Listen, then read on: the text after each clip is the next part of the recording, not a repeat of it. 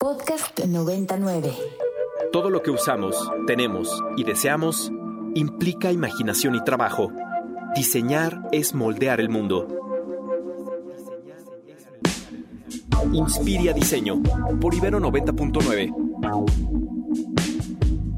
Hola, ahí estamos. Hola, hola, hola. Muy buenas tardes tengan todos ustedes. Estamos en punto de las 12.02. Siempre hay una lamparita, déjenme decirles, que me tapa el reloj. Es el reflector El de aquí allá, enfrente. sí me tapa. Entonces tiempo, siempre, me tengo que alejar de aquí. Yo soy Cintia Gómez. Está conmigo Luis Royce. ¿Cómo estás, Royce? Bien, Sin, ¿y tú? ¿Qué tal? Muy contenta, triste. No sé si triste o alegre. Sí. Porque ya vienen vacaciones. Ya, sí, eso sí nos pone Ya, alegres. estamos muy contentos. Sí. Sí. Tristes de que ya no vamos a poder estar tanto tiempo aquí Ajá, al aire. hasta, ¿no? hasta enero nos vamos a escuchar. Nos vamos a escuchar este enero en vivo. Vamos En a dejar vivo. programas grabados para que sepan todos ustedes de los mejores programas de Inspiria Diseño. Los vamos a dejar grabadísimos en esta temporada que la universidad cierra. Ya esta es nuestra última semana aquí, que tampoco es tanto porque ya en tres semanas, regresa- dos semanas regresamos a otra vez al, Sí, regresamos el 2 de enero. 2 de enero ya estamos aquí y bueno, vamos a seguir platicando con ustedes todo lo que sucede en torno al diseño, a la moda, a- al diseño sensorial, al diseño de ficciones y narrativas, al diseño de producto y todo lo que hemos estado viendo en este año que ya se nos fue, fue el primer año después de una pandemia que pudimos estar completamente presencial y que disfrutamos muchísimo con estos nuevos planes de estudio que tenemos aquí en Libero y que hemos hecho cosas increíbles, ¿no, Royce? Creo que vamos a, va- me vas a platicar algo que hiciste sí o sí ahorita en el mapping, pero antes de eso, Sí. déjenme decirles, hemos hecho, tuvimos un cierre de semestre maravilloso, pero antes de eso, porfa, comuníquense con nosotros, estén en contacto, aquí estamos en cabina en el 5552 925 99. Nos pueden mandar WhatsApps o marcarnos. También saben que en Instagram ahí estamos en Ibero99, en Facebook Ibero90.9 y Twitter arroba Ibero99FM, arroba Royce con Z o arroba sin con Z guion bajo Gómez. Ahí estamos para que nos contacten. Saben que después estos programas los pueden escuchar de corridito en Spotify o si no en la página web de Ibero 99 así que estamos conectadísimos. Hoy tenemos un cierre de programa maravilloso que va a estar con nosotros Jorge Lupercio y Sando Cruz, que acaba de terminar la, la FIL, la Feria Internacional del Libro en Guadalajara. y, y ellos eh, presentaron un libro que se llama Relatos de un maniquí, que habla de toda esta historia y toda esta movida, que ya lo hemos platicado varias veces, Royce, tú y yo aquí en el programa, toda esta movida que siempre se ha suscitado en Guadalajara en torno claro. al arte, ¿no? A la moda, al cine. O sea, Guadalajara siempre ha sido una entidad, ¿no? O, o una ciudad y en donde suceden muchas cosas. Y bueno, ellos ya llevan muchísimo tiempo, ¿no? Impulsando lo que, lo que es la industria de la moda en Guadalajara. Y bueno, nos van a contar de, de este gran logro que es el libro.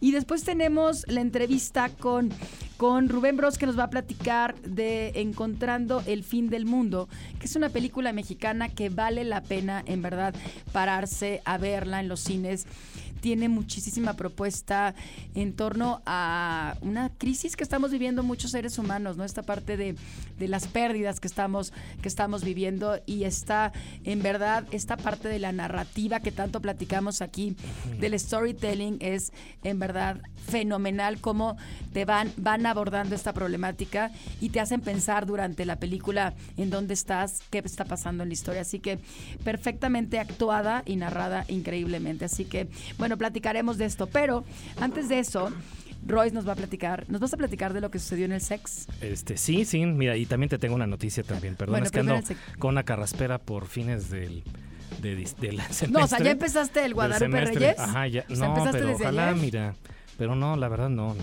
Lo he comenzado con analgésicos Ay, Dios, no, y con antitusivos. Dios sí. mío, qué Oye, pues sí, mira, fíjate que, que quería comentarles que el- eh, la semana pasada tuvimos el cierre de actividades en la universidad, bueno, el cierre de proyectos de fin de semestre que le llamamos nosotros ACE, que corresponden las siglas al área de síntesis y evaluación, es decir, es como un examen parcial, un examen intermedio, en el cual las alumnas y los alumnos de cada licenciatura demuestran hasta dónde, cómo van, cómo va su conocimiento hasta ese momento.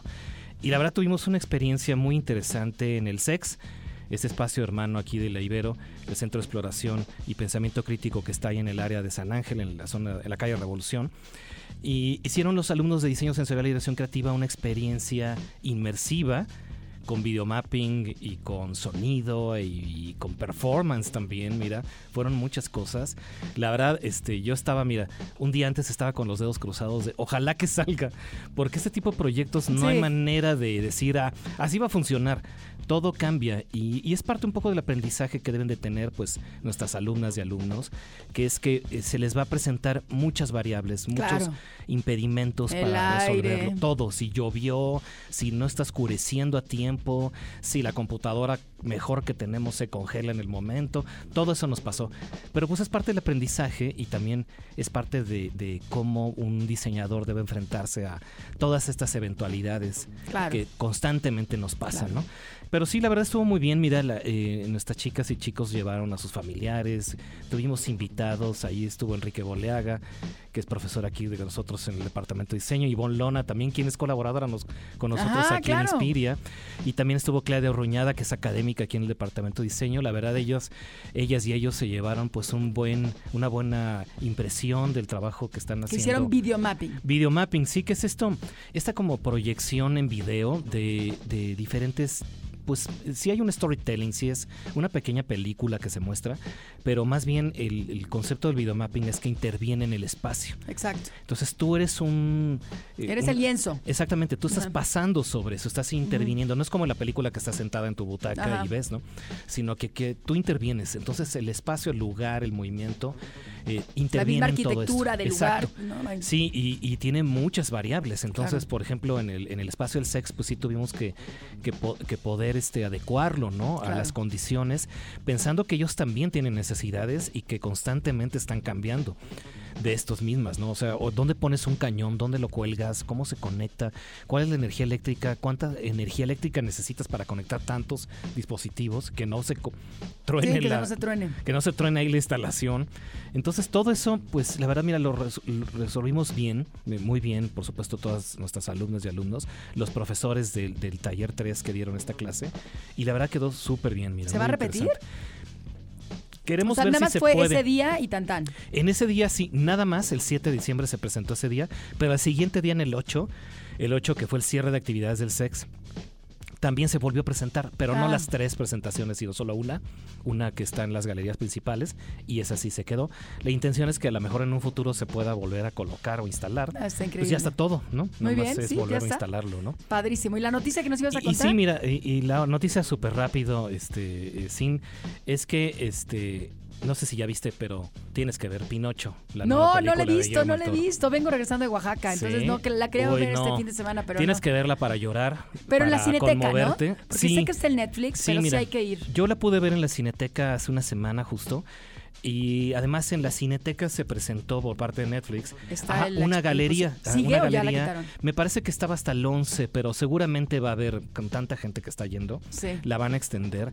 Eh, donde se mostraban réplicas de las marionetas a la escala real con las que se trabajaron, además de información de cómo se hizo toda la película, entrevistas y que como ahorita mencionas Guadalajara, también con un... Es lo que te digo, un animadores de, Guadalajara. Exactamente, el taller del Chucho, que es un estudio conformado por las animadoras Carla Castañeda, Rita Basulto, Sofía Carrillo y Luis Telles y más, un equipo mucho más grande.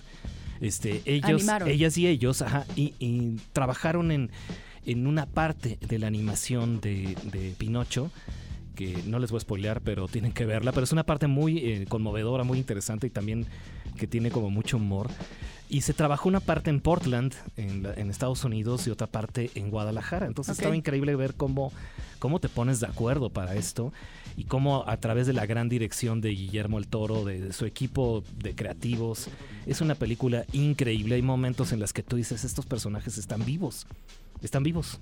Ah, son personas reales, ¿no? Increíble que la animación llegue a ese punto, ¿no? E, es un nivel de animación que además tiene toda esta calidad manual, artesanal. ¿Te acuerdas que platicamos hace, hace unos meses cuando estuve en Guadalajara también en Pixelatl y que platicábamos de animación también? Estaba una en, en ese momento La una de vestuarista, las ¿no? exactamente la vestuarista de estas marionetas. Ah, era la que, la que Sí. la- de estas marionetas. de estas cual? que están ahorita. Entonces Ajá. vas a ver, te va a encantar No, el diseño del vestuario.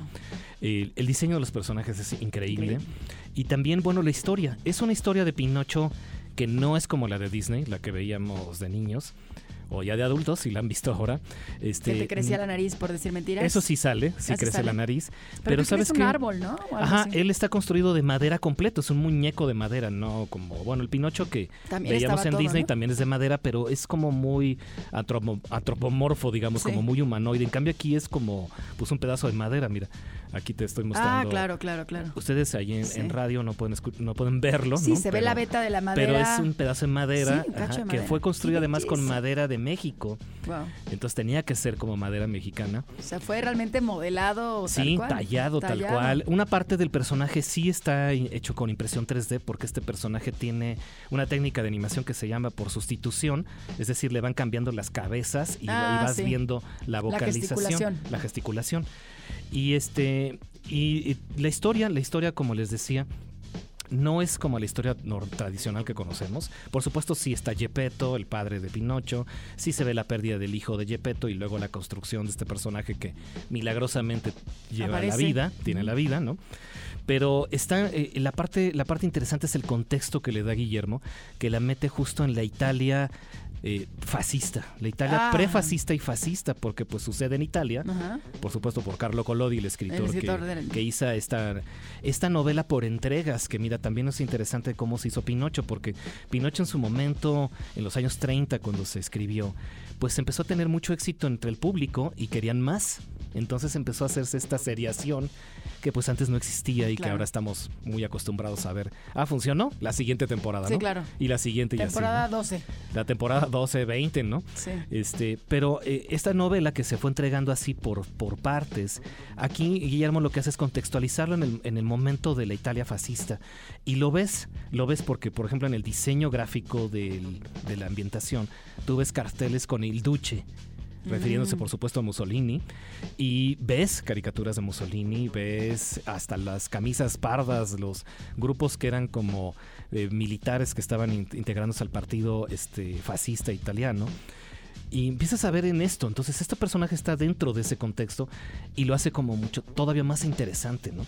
Para las nuevas generaciones, para los chicos muy pequeños que, que van a verla, pues sí dicen, ¿y este personaje quién es, no? O, Sí. qué onda, ¿no? Pero cuando empiezan a enterarse de todo, la verdad es muy conmovedor ver toda la historia y todo lo que sucede.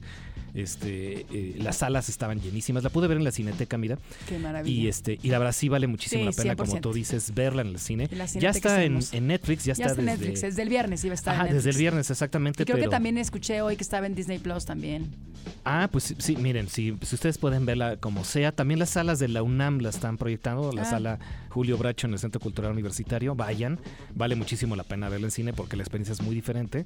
Y después ya, si quieren verla de nuevo, Exacto, ya con más ven, detalle. la ven en Netflix. Y también, nada más ya para terminar, sin, Sí. hay un documental que está en Netflix también que es justo de cómo se hizo Pinocho.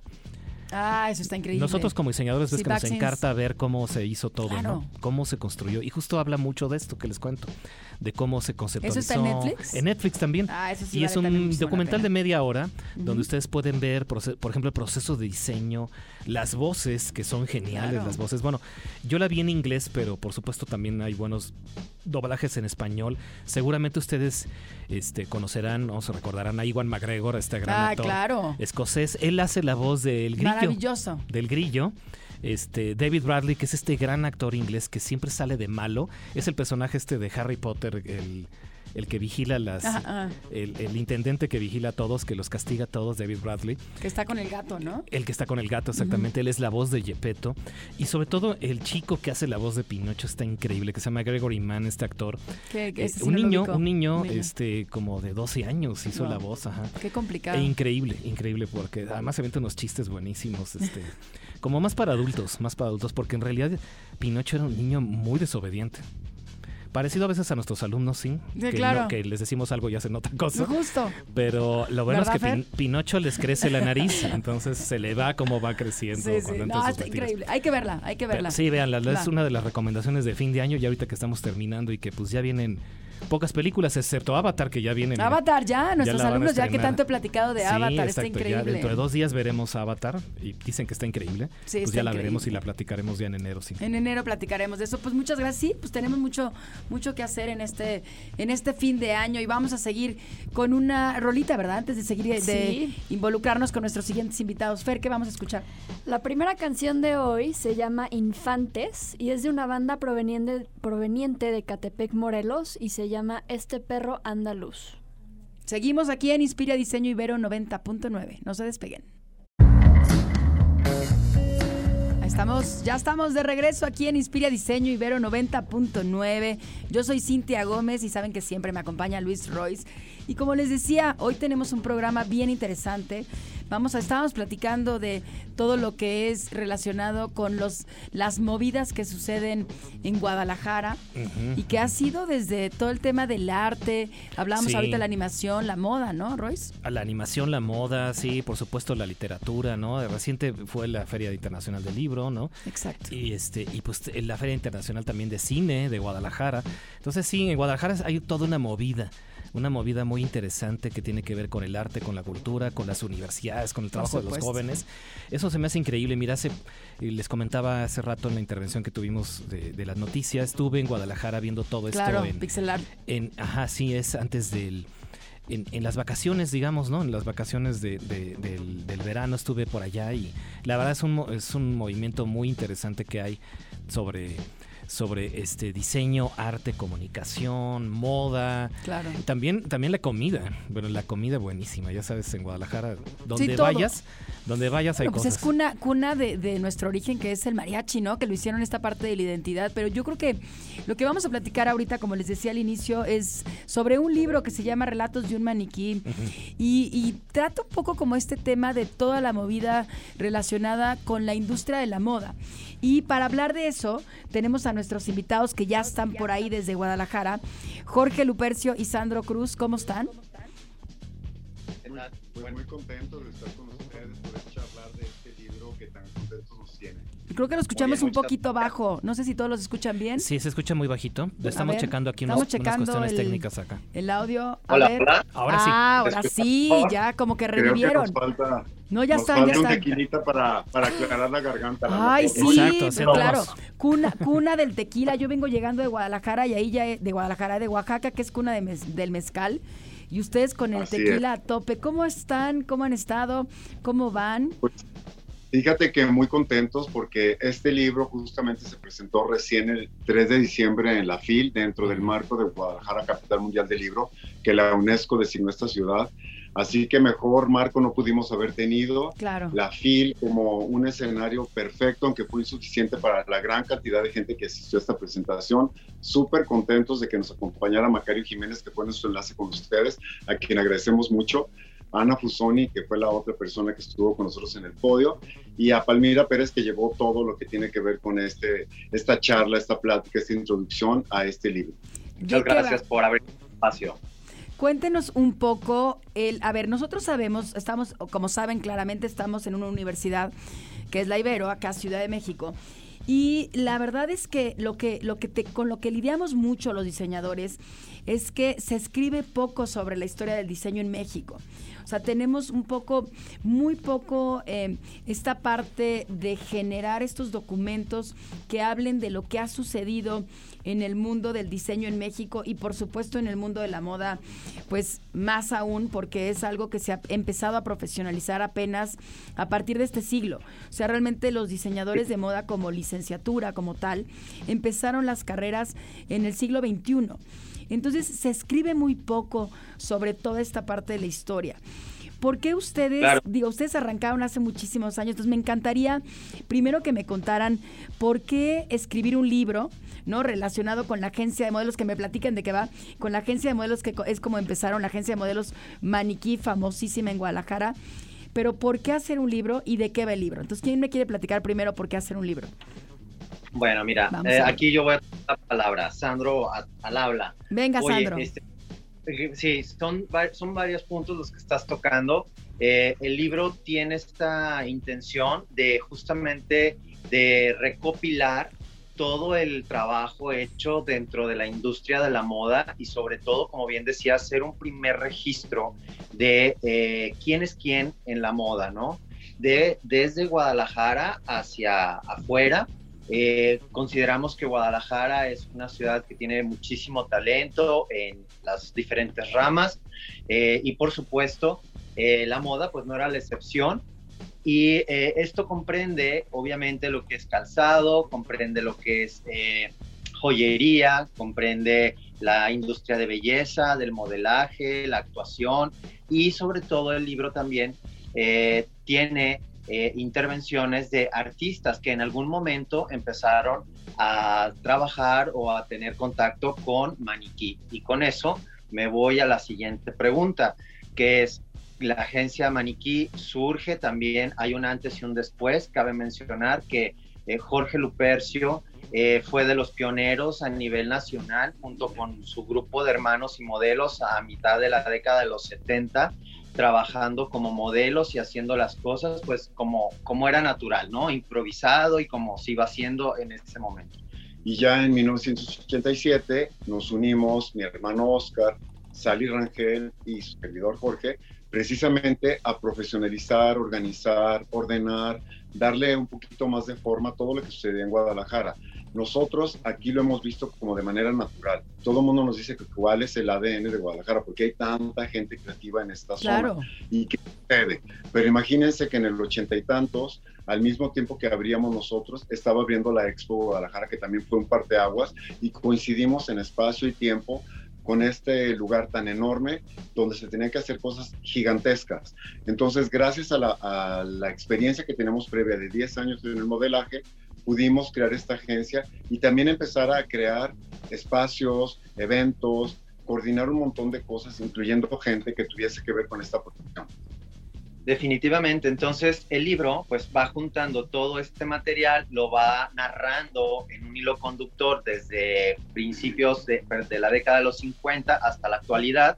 Eh, Macario Jiménez es uno de los que incluso aparece dentro del libro, con su semblanza y que bueno, sabemos que Macario tiene una gran carrera a nivel nacional e internacional y que pues aquí justamente empieza sus primeros pasos en Guadalajara. Y empezó hasta como modelo, ¿no? Ahí modelando con ustedes y después ya decidió que el modelaje no era lo suyo y se puso a ser como diseñador de moda famosísimo, que fue mi maestro, maestro de aquí de la Universidad Iberoamericana, fue mi maestro y ahora es un gran amigo. Pero tú tenías una pregunta, ¿no, Royce? Sí, este, sí, quería preguntarles, Sandro y Jorge, eh, justo estábamos platicando hace unos momentos de la movida en Guadalajara, porque estábamos platicando de Pinocho, de Guillermo el Toro y de también del gran eh, trabajo que están haciendo los animadores justo de Guadalajara, de Taller del Chucho. Y bueno, ahorita ustedes ya están comentando también eso. A veces nos pasa muchas veces en cada, capada país, ¿no? Que las capitales, es todo es centralizado, ¿no? Todos pensamos que las grandes capitales son donde está todo,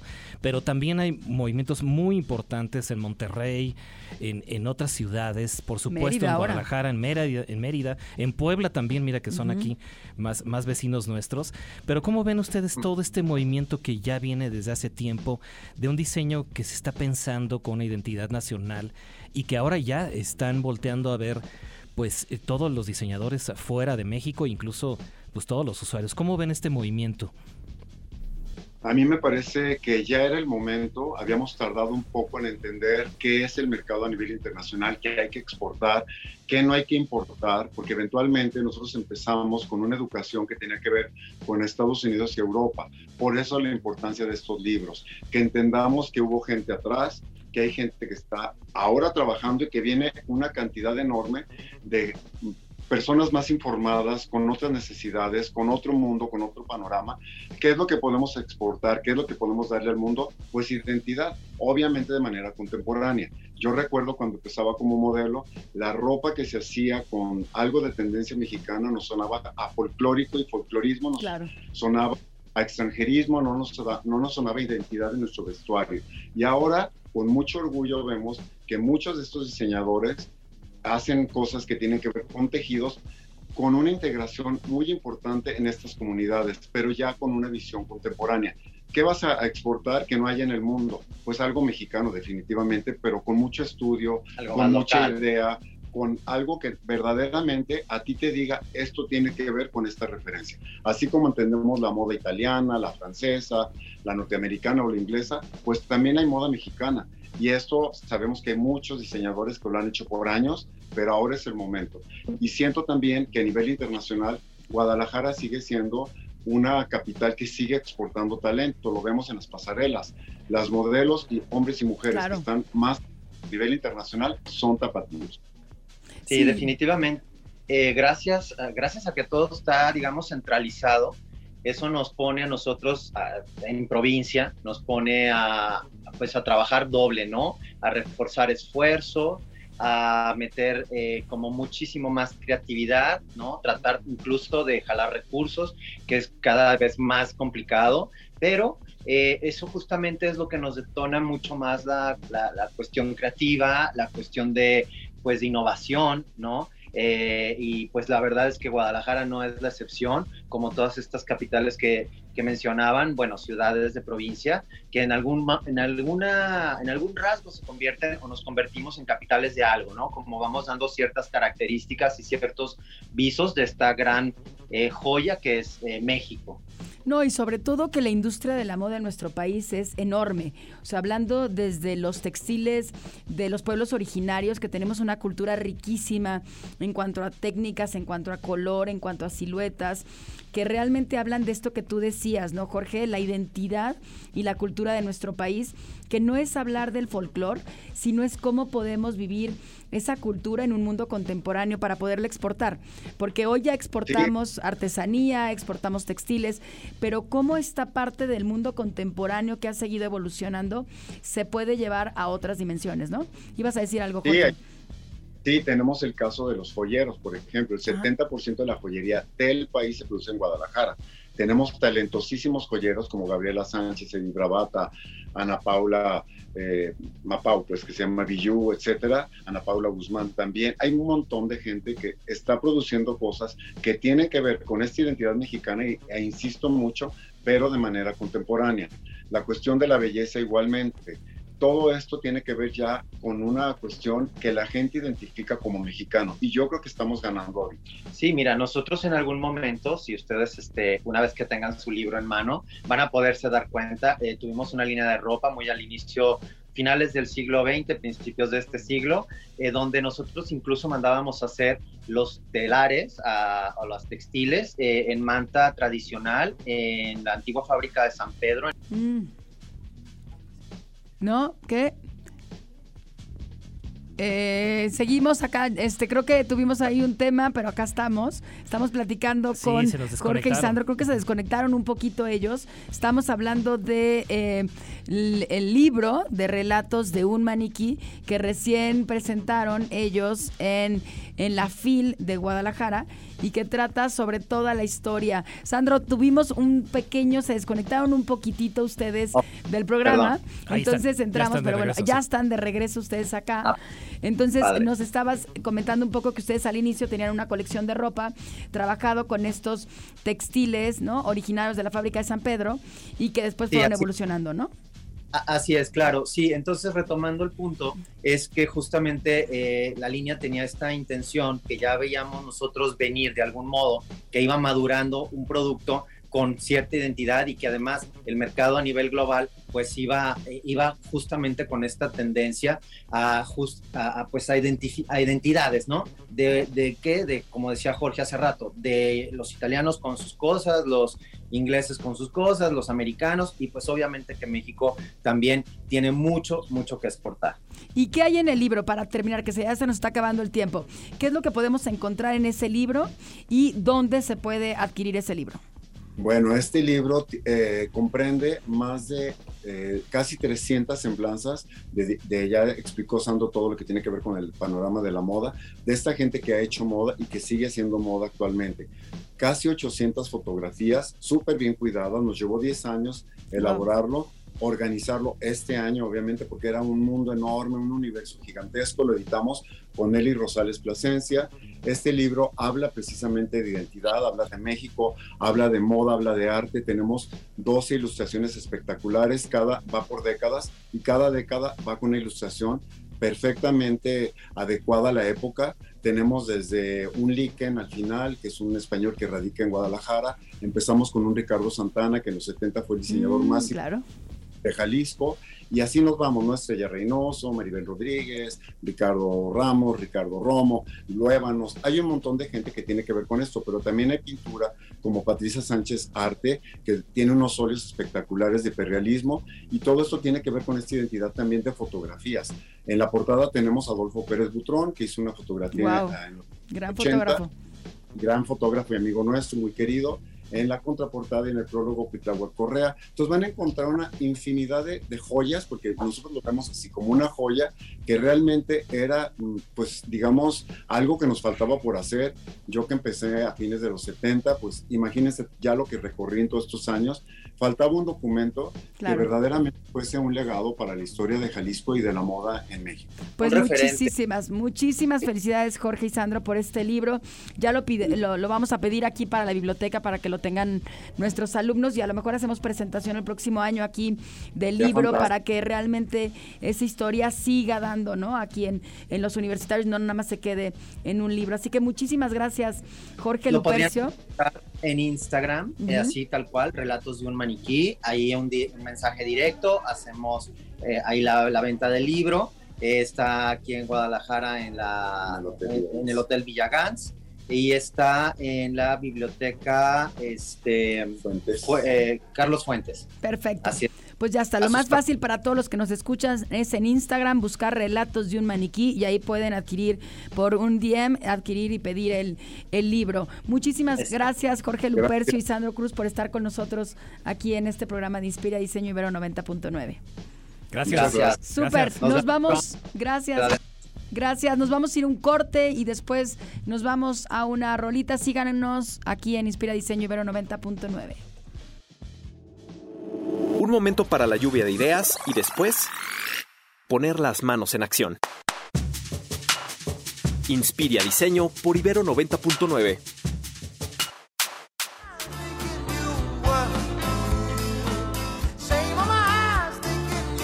Regresamos a esto que es Inspira Diseño Ibero 90.9. Yo soy Cintia Gómez, estoy con Luis Royce, como ya saben. Y bueno, como les dije al inicio del programa, hoy tenemos un- unos invitados de super lujo. Está con nosotros Rubén Bros. ¿Cómo estás, Ru? Bienvenido. Gracias, Bienvenido a tu bien. alma mater, Ru. A mi alma mater. que es maestro de aquí de, de escenografía en el departamento de arquitectura, estudió arquitectura aquí también, entonces bueno, está regresando aquí a su alma mater ahora en el radio. Está también con nosotros Mauricio Dart, ¿cómo estás Mauricio? Bienvenido. Bien, Fernanda, gracias. Gracias por invitarme. Eh, Soy Cintia, nada más que estoy en el Zoom de Fer, porque mi compu se Sí. quedó sin pila, pero no pasa nada. Estoy en la compu de Fer, no te preocupes, no Fer pasa está nada. aquí también. Fer también aquí está, mira, te la puedo pasar para allá. Hola, Está ¿cómo por ahí. estás? Pero como me quedé sin pila, entonces estoy en su compu. Pero no pasa nada. Ellos dos son productores de una gran película mexicana que se llama Encontrando el fin del mundo, que es maravillosa. La verdad es que, como les dije, vale muchísimo la pena. Y también está con nosotros Emiliano Cortés, que es un gran, gran actorazo. ¿Cómo estás, Emi? Bienvenido al programa. Hola, todo bien, todo bien, gracias. No, bueno, las chavas han de estar así crochadas de, de ver a Emiliano en pantalla, porque aparte de, de, de bueno, o sea, de en verdad de buen actor, es guapísimo y lo hace súper bien. La verdad me da mucho gusto tenerte aquí, aquí en el programa. Y bueno, la- la- no quiero que se me vaya la entrevista, se me vaya el tiempo, porque en radio va rapidísimo el tiempo. Me encantaría entrar de lleno a lo que implica esta película para ti, Ru, y para ti, Mao, el hacer esta película, entendiendo lo que es el mercado mexicano y una película tan impactante y tan profunda y una película que en verdad te hace preguntarte y te hace cuestionarte, ¿no? Tu propia existencia. No es una película, como lo hemos platicado varias veces, películas de novela que te hacen nada más pasar, ¿no? Eh, un tiempo y olvidarte de todo, sino que esta película es una película que yo le podría llamar como de culto, ¿no? Una película que te genera ese, esos movimientos, esos momentos de angustia en donde el ser humano tiene que cuestionarse muchas cosas, ¿no? Entonces, ¿qué fue para ustedes dos? El, el, pensar simplemente la idea de producir una, este tipo de cine mexicano con todas las dificultades que pueden traer. ¿Quién quiere hablar primero? Ruth, si quieres. Yo, si quieres. La verdad es que esta, esta idea, esta película surge de la idea de Fabián Corres, que es el director y el actor, también actor de la película y co-guionista de la, de, de, de, la historia. Él tenía una idea que, que era encontrar esta, estas cosas que tenemos cotidianas, ¿no? Este mundo invisible que hay en la ciudad, que caminamos todos los días y que de repente nos olvidamos de ella y que no la volvemos visible. Y bueno, Fabián me platicó la historia. Eh, la verdad es que me enamoré de primera instancia y bueno, eh, me enamoré más cuando Fabián me platica que para hacer su personaje él se va a ir a la calle a vivir más de dos meses. Wow. y en ese momento en ese momento dije aquí hay un esfuerzo más allá de un actor. Acá hay un esfuerzo de entendimiento. Aquí hay un hay un compromiso de vida y, y en realidad yo lo único que hice es responder a eso. Eh, Mauricio yo soy, yo pertenezco al tema del, del, gremio del cine, entonces sí pertenezco a esto como diseñador de producción, pero Mauricio es contador, amigo de Fabián, no tenía ni idea de esto. A lo que se estaba pero... metiendo, pobre Mau. No, no, no, no, no, no tiene ni idea. Entonces, ese es por como yo entré a esta historia.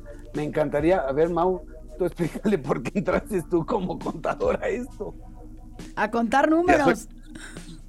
Claro, soy el contador de Fabián desde hace muchos años, es uno de los mejores amigos de mi hermano, me cuenta la historia, veo cómo empieza a grabarse, como bien dice Rubén, de pronto verlo vivir tres meses en la calle y que la grabación, esto es muy importante, Cintia, la grabación, sí, no se usó maquillaje en la parte de su actuación de indigente o homeless, es impresionante, impresionante. esa parte. El que todos lo hacemos. Muchas veces ves un indigente y dices, mejor me doy media vuelta o me hago un ladito porque no me vaya a agredir, no me vaya, no vaya a venir de ahogado, alcoholizado, etcétera, ¿no? Y a él le pasaba, siendo conocido en el medio, que le dieran media vuelta. Dios. Es impresionante esa parte, ¿no? De que el ser humano se nos olvida el otro, la otra parte del ser humano, el corazón de lo que tenemos. Te voy a contar algo, Mau. Difícil. Es impresionante. Yo ahorita, el fin de semana estuve en, en, en, Oaxaca y me topé con tres indigentes. Tres. Uno de la nada gritando en la calle, ¿no? Así como, como, como, como el personaje de Fabián. Vi dos veces la película. Y en verdad, cada vez, la segunda vez, clara, claramente cada vez que ves una película, le vas encontrando otra cosa que no viste, ¿no? Y esta película que ya nos platicará Emi de qué, cómo va y cómo la estructuraron. Pero el ver, en el momento que me topé con estos tres indigentes en diferentes momentos en Oaxaca, ¡pum! Me, me hizo que me detuviera, ¿me explico? Cuando sí, normalmente sí. no me hubiera detenido en lo más mínimo y como tú bien dices, me hubiera ido para el otro lado. Me detuve a ver al señor que estaba cantando en medio, hablándole a algo enfrente, ¿no? Y dije, alguien está enfrente de él, evidentemente, que le está platicando y cantando, ¿no? Entonces, sí te hace como recapitular esa parte, esa empatía que puedes tener con el otro a partir de eso cuando realmente ni siquiera lo piensas en tu día a día. Entonces, Royce, yo sé que tú vas a preguntar más que yo. Sí, pues miren, para nuestros radio escuchas que, que aún no han visto la película, si nos pueden contar un poco de qué trata. Ya vimos el resumen en IMDB y tienen muy buena calificación, pero este, justo para contarnos un poco de qué, estamos hablando hace un rato también de, de todo este boom que tenemos ya desde hace un tiempo del cine de animación, en general de los directores mexicanos que ya hasta somos como material de exportación, ¿no? Eh, eh, y ya, te, ya somos eso, ¿no? Así como el K-pop y la música popular eh, coreana. Nosotros tenemos esta ya como material de exportación el cine y por supuesto la creatividad en México. Pero cuéntenos de qué trata Encontrando el fin del mundo para nuestros escuchas. Emi, si quieres tú, adelante. Pues bueno, trata de un músico que busca sonidos experimentales en la calle, intenta hacer un proyecto alrededor de sonidos bellos, experimentales, cotidianos. Este, y la trama se desarrolla en la ausencia, o sea, el punto en común que tiene cualquier personaje de la película es la ausencia, la ausencia de una madre y de un hermano, la ausencia de un hijo y una esposa, la ausencia de un hermano, la ausencia de una pareja, este, y así los distintos personajes, ¿no? Este, y cómo cada uno va confrontando esa ausencia de distinta forma. En el caso del personaje de mi papá, de Jorge, es este, al punto de llegar a una neurosis, a un, ya, ya al punto de vivir en la calle, ¿no? Este, y, y así cada personaje. ¿Tu personaje, Emi, cómo lo vive? Mi personaje, yo lo hoy en día, como lo veo, lo veo como una ausencia positiva, por así decirlo. O sea, no por positiva feliz. Lo que se dice es que en esta película no hay un final feliz. No vas a encontrar un final feliz en ninguna parte. No hay, a lo mejor un poquito de esperanza sí hay, pero no hay un final feliz, ¿no? Este, pero de ausencia positiva en la que mi personaje, a través de la pérdida, que fue la misma pérdida este, que tiene mi papá, este, sale adelante, ¿no? De, de distinta forma este, se vuelve un chavo independiente, este, autónomo, lo que sea, ¿no? Este, y, aprende a confrontar este, incluso a su papá al punto de este, no maldecirse y no castigarse eh, por el hecho de que su papá se haya ido a vivir a la calle.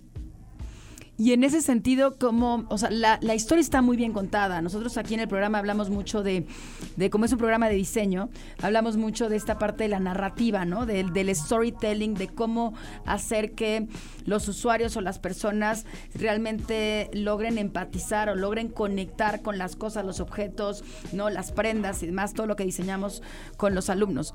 Pero la parte de contar la historia nos parece que es muy interesante esta forma de que tú como espectador te cuesta trabajo al inicio entender qué está sucediendo. Estás viviendo el pasado, pero ¿qué tan pasado? ¿El pasado de ahorita? ¿O el pasado de hace mucho tiempo? ¿O es el presente? ¿O qué es? No entiendes. Es más, si el mismo personaje de Jorge, que es el principal, ¿no? Que ese es el que vive esta neurosis, ¿es el que está saliendo como indigente o es otro? O sea, cuesta mucho trabajo al inicio empezar a hilar esto. ¿Cómo construyen esta historia? ¿Desde dónde la están construyendo? Supongo que Fabián, junto con los gonistas, lo empieza a construir o cómo, cómo empieza la construcción de esta edición de la, de la película.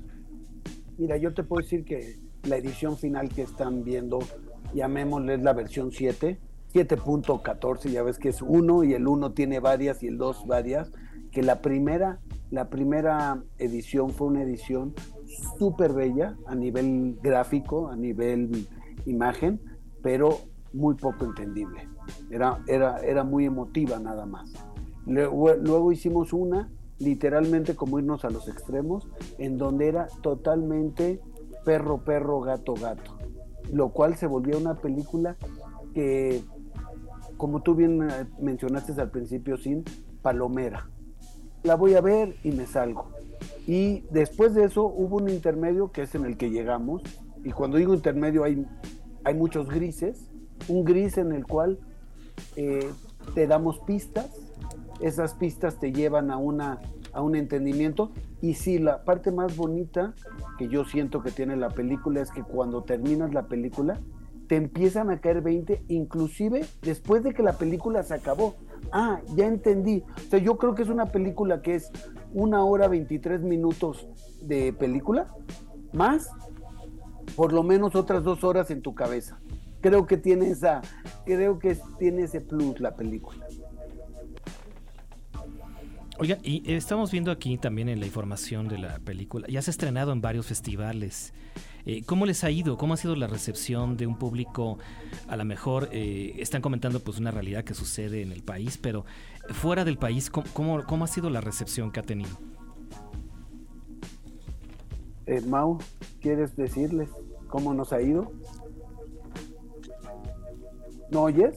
¿No oíste nada? que ¿Cómo les ha ido en todos los festivales? Sí, no es se escucha. Es que multipremiada. hemos tenido problemas técnicos aquí. Ah, Pero ¿cómo ha sido bueno. este, recibida en el Yo- extranjero la película? Sí. Pues, a ver, eh, eh, Emi, que tú estuviste en Barcelona, por favor, platícanos. Pues, lastimosamente, este, antes de ser volteada a ver aquí en México, tuvo que ser volteada a ver en muchas partes del mundo. Este, siento que eso es un fenómeno que lastimosamente pasa mucho en este país, hasta que no es reconocida por quién sabe quién en España o quién sabe quién en Grecia o lo que sea. Este, aquí en México no te voltean a ver.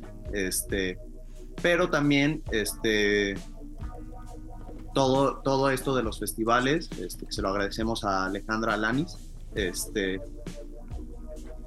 pues fue como un respiro nuevo, porque justo cuando, cuando pensábamos que ya este, estábamos un poco hundidos, que no iba a, salir a la luz, llega esta mujer, Alejandra, este, y así, eh, por cuestión de azar, ¿eh? o sea, mi papá viendo en Instagram se la encontró y dijo, ella dijo, yo me dedico a esto, yo me dedico a hacer ruta de festivales, bla, bla, bla, pásenme su película, su película creo que es una que puede estar en este, este, este, este y este festival, este, y una vez que lo empezó a escribir, este, nos empezó a ir de maravilla. O sea, fue una cosa que sí, sí dio esperanza a seguir impulsando este proyecto a que, a que llegara al punto en el que está hoy. Oye, La y, y para... La inscribimos en 33 festivales, lleva 27 premios wow. de distintos, de distintos, principalmente europeos. Hemos ganado en Estados Unidos, pero efectivamente es un cine más, no quisiera poner estereotipos, pero un cine más, más clásico a, nivel europeo. Se entiende más en ese tipo de, de cine, mucho más este eh, que tiene todo un contenido interno que hay que explotar, ¿no? Y te voy a agregar tres cositas, Cintia, si se puede, ya que escucho ahora perfectamente. Una, siendo yo contador, no habiendo estado nunca en ninguna película, esta es mi primera. De pronto tres premios en producción. Y yo, ¿eh? Gracias Wow, mucho a Rubén. No, bueno. Gracias mucho a Rubén, ¿eh? Australia, Londres, Estados Unidos. Luego, como bien dice Rubén, de pronto sale la versión 7.14, pero es también ayuda de Michel Franco, un gran, gran director de cine mexicano, ¿sí? Entonces, si tú lo vas viendo, nos ha llevado esto, como dice Emi, de pronto buscar festivales, pero fue a los cinco días el primer triunfo en un festival, después de que lo metieron. Y que la empezaran a ver gente en Europa, en Asia, en Oceanía, Estados Unidos, fue halagador, orgulloso, este, cine mexicano que no fuera comedia o cómica o narco, estuviera triunfando fuera. Claro, sí, porque esa, esa identidad que estamos sacando, lo que decía Royce, ¿no? De estamos exportando, pues sí, pero de repente es muy triste que lo que estemos exportando son las historias más tristes de nuestro país, hablando del narcotráfico y de la violencia, ¿no? Y que así es como nos estén reconociendo, digo que es la realidad, pero al final creo que hay demasiada cultura y demasiado cosas diferentes a eso en, en México, que es con lo que tenemos que, que, que realmente ser reconocidos como una historia tan real, ¿no? Que, que es esta parte de la ausencia que puede tener el ser humano en su día a día, ¿no? Que todos lo vivimos. Oye, Emi, ya casi nos vamos a ir, pero platícame qué fue para ti el, el estar en una película con tu hermano y tu papá. Pues fue muchas cosas, o sea, te podría decir millones de cosas, empezando porque cuando la primera vez que nos dijo mi papá, oigan, ¿les interesa salir una película? Pensé como, no, pues, porque no es como el primer proyecto que nos ofrece, no sea pequeño grande, lo que sea, no es como el primer proyecto que nos ofrece, este, como interactuar, pero pues, este, ni siquiera había leído el guion ni nada, nada más dijo, oigan, quieren participar, y al final dije, ok, va. Este, y uno, eh, y de ahí entra como todo lo que sería como el proceso actoral, este, mm, yo nada ni mucho menos me considero actor, este, creo que eso, eh, lo- el trabajo de mi hermano y mío, este, tiene que ver con una sensibilidad que ambos tenemos y con lo específico y con lo mucho que nos conoce nuestro papá, ¿no? Este, o sea, muchas cosas que ves en la película no estaban en el guion, son más como improvisadas, improvisadas con una instrucción atrás. este, con una guía atrás, pero todo es como esta cuestión específica del eh, crear un entorno que mi papá conoce y representarlo en, en, la pantalla, ¿no? Y pues nada, o sea, pues evidentemente aprendí sobre, eh, sobre todo de mucho de quién es mi papá, este, cosas que hasta antes de hacer la película no me hubieran imaginado. Y pues eso, o sea, todo tiene que ver con una cuestión de, de aprendizaje sin esa intención, ¿sabes? O sea, nunca fue una intención de dar clase de mi papá, o sea, no es una cuestión educativa, simplemente fue una cuestión este, familiar, porque también mi mamá participó, ella, en cuestiones este, de producción también, por así decirlo, este, estuvo muy involucrada, entonces pues eso, o sea, fue una cuestión de como reencontrarnos en familia. Luego pues ese proyecto fue el que estuvo en la cabeza de todos este, durante la pandemia y pues eso. Pues muy bien, pues muchísimas gracias. Ya se nos está acabando el programa, Ru, para Rápido te, te, quería decir que en otras partes del mundo, a nivel diseño, aprovecho, el México que tenemos, la gráfica, el color, las calles, los cables, eh, los audios, o sea, aquí hay un mundo increíble que nosotros vemos todos los días y que en otras partes del mundo a veces se vuelve más visible. Claro, muchísimas gracias por estar con nosotros. Estuvimos platicando con Mauricio Dart y Rubén Bros, productores de esta gran película Encontrando el fin del mundo, y Emiliano Cortés, que es parte del, del, cuerpo actoral de esta, de esta película. ¿Sigue en cartelera? Sí, Por favor, vayan a ver, está en Duraznos, está en Santa Fe, ¿no? ¿En qué más cines está? Está en Plaza Universidad, está en Guadalajara, Monterrey, Puebla. Listo, pues eh, vayan.